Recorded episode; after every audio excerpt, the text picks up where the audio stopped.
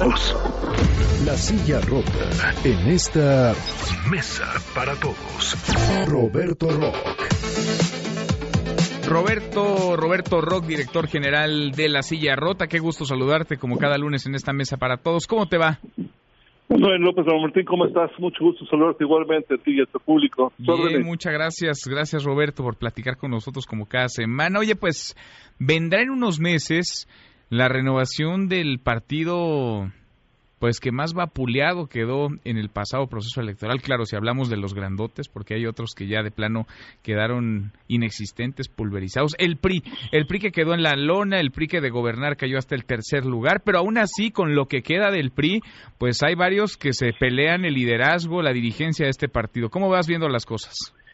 Fíjate, que lo más penoso del asunto es que lo que están peleándose muchos de ellos es quién queda mejor con el gobierno López Obrador eh, eh, eh, ubicarás perfectamente a Alejandro Moreno, el gobernador de Campeche, que es presidente también todavía algunas semanas más de la CONAGO, la agrupación de gobernadores, y no lo hemos visto en evento público con el gobernador que no sea, con el presidente López Obrador, perdón, que no sea para adularlo y para, para apapacharlo. Está terminando recién, hace unas horas apenas, eh, eh, el presidente López Obrador una visita a Campeche, y todos fueron elogios, elogios este y y arrojar incienso. Mm. Él es uno de los aspirantes a ser presidente del PRI, un partido que se presume de oposición, va a tener que contender contra José Narro, que ya está en campaña, Ivonne Ortega, Lorena Ochoa, Ulises Ruiz,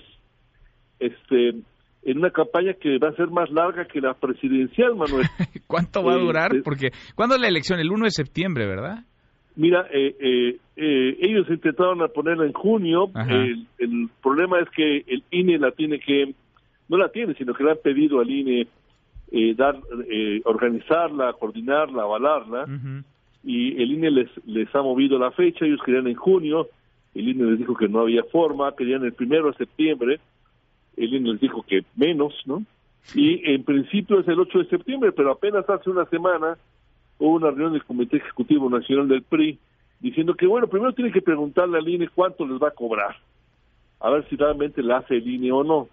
Entonces traen eh, no solamente ese problema, sino yo creo que lo más importante, Manuel, es que este esta contienda interna y este apetito por quedar bien con el gobierno López Obrador se está reflejando en muchos ámbitos, no solamente en la disputa por la dirigencia, sino, por ejemplo, quién queda mejor eh, en los votos en el Congreso. Nos dicen que varios de los contendientes le están ofreciendo a López Obrador votos en el Congreso, unas, ya está a punto de terminar el periodo legislativo, pero todavía hay elecciones fundamentales pendientes, nada más en particular en el Senado, la ley laboral, el tratado comercial, el TEMEC, la ley, la reforma educativa, todas las leyes relacionadas con la Guardia Nacional, y nos aseguran que varios de los aspirantes a presidir el PRI le están diciendo a López Obrador que si lo apoyan o por lo menos hay una señal de compatibilidad, este, ellos les van a acercar votos, lo cual uno puede eh, anticipar de una vez que el PRI va a ir dividido a estas votaciones y no tendremos un frente opositor haga contrapeso a Morena, particularmente en el Senado, Manuel. Bueno, pues ahí está. Entonces, ya el PRI, digamos, de este partidazo, de uno que aspiraba legítimamente a la búsqueda del poder, pues queda nada más el recuerdo, es eh, las migajas, lo que se están peleando y las migajas para ver quién se acomoda mejor con el gobierno del presidente López Obrador, Roberto. Hay, muchas evidencias de que hay grupos prestas importantes mudándose de partido, particularmente, particularmente a Morena, habrá que ver el día de la elección cuántos participan. Hay muchas evidencias de que los gobernadores periodistas están inflando el padrón, ya sabes que eso no se acostumbra, ¿no?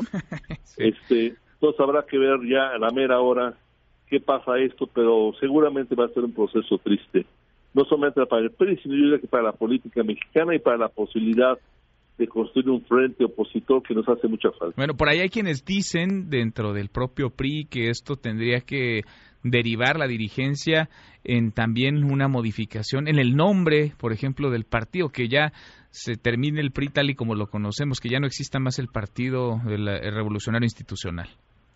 Sí, seguramente quien gane eh, convocará una asamblea nacional que tomará ese tipo de decisiones. Ya se verá qué queda del partidazo, como tú decías. Sin duda, sin duda, pues lo iremos viendo. Roberto, ¿algún dato duro para cerrar? Mira, señor, estuvieron hace unos días aquí funcionarios del Departamento de Estado norteamericano para compartir con el gobierno mexicano eh, a los futuros integrantes de una lista que se llama OFAC. Es una, una instancia del Departamento del Tesoro que le prohíbe a todas las instancias norteamericanas hacer negocios con particulares o con empresas sospechosas de participar en el crimen organizado. Ellos trajeron una lista de, de 20 personas, de 20 empresas y particulares mexicanos.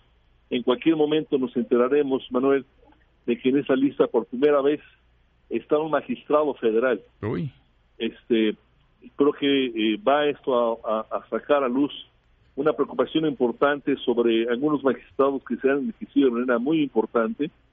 Nos dice la autoridad eh, de la Fiscalía, la Silla Rota y otras instancias de que muchos magistrados, muchos integrantes del Poder Judicial de la Federación están eh, vendiendo sus casas, Manuel, que nadie sabe cómo las obtuvieron, pero que hay una, una especie de, de venta de garage de residencias Mira. de funcionarios judiciales. Creo que es muy preocupante. Interesantísimo esto. Entonces le entraron también o le están entrando al negocio inmobiliario, Roberto. Pues lo veremos y lo platicaremos entonces. Un abrazo, gracias. Gracias a ti, Manuel. Muy buenas tardes. Para todos.